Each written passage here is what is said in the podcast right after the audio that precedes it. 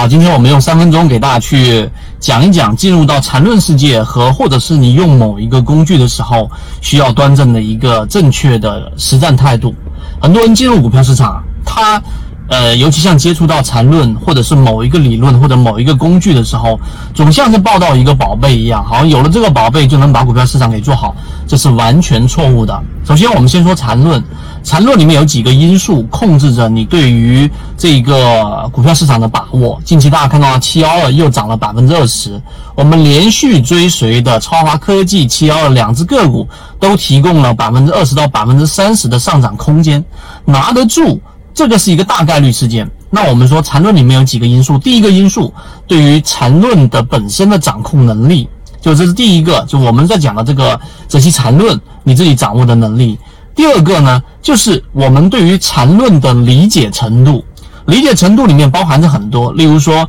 对于我们说这一种级别，对于我们说的这一种背驰，都是有不同的理解，这是第二个因素。第三个因素就是你操作的周期、时间和你的这个资金。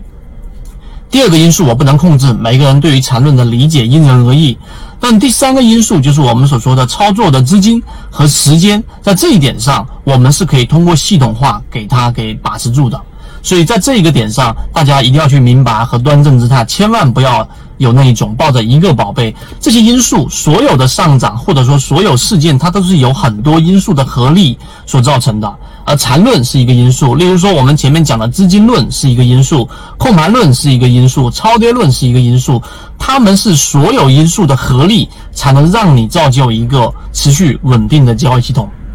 这个观点，所有人都要明确，而不是刚才我说的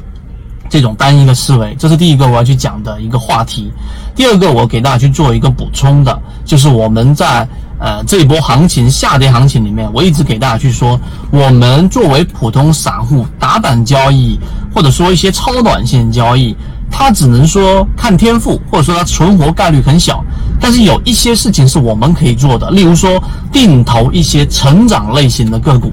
成长类型的个股往往会在大盘不好的时候或者熊市的时候，然后呢，它会表现得异常的好，毕竟它有成长空间嘛。所以，我们如果对于价值分析，我们在讲的这个呃价值的护城河这个专栏里面给大家去讲了。如果你没有听过，可以找管理员老师去询问。而如果你觉得这个价值分析还是比较复杂的，你可以去用我们前面讲的超跌的模型、低价的模型、散户减少的模型做一些定投。就像你如果说定投了超华，或者定投了这个七幺二，以及我们自选板块里面一些。中低位的还没有启动的个股，那么这些个股就可能会成为你后面整个账户增长的一个大的引擎。所以今天三分钟我们讲了这两个概念，希望对你来说有所帮助，和你一起终身进化。授人以鱼不如授人以渔。这里我所讲的只是交易系统当中很小的一部分。想要系统的学习完整版的视频课程，可以微信搜索我 ykk 二五六找到我。进入到我们的圈子里面学习还可以邀请你每周的直播学习和你一起终身进化。记得点击右上角的订阅我们下期再见。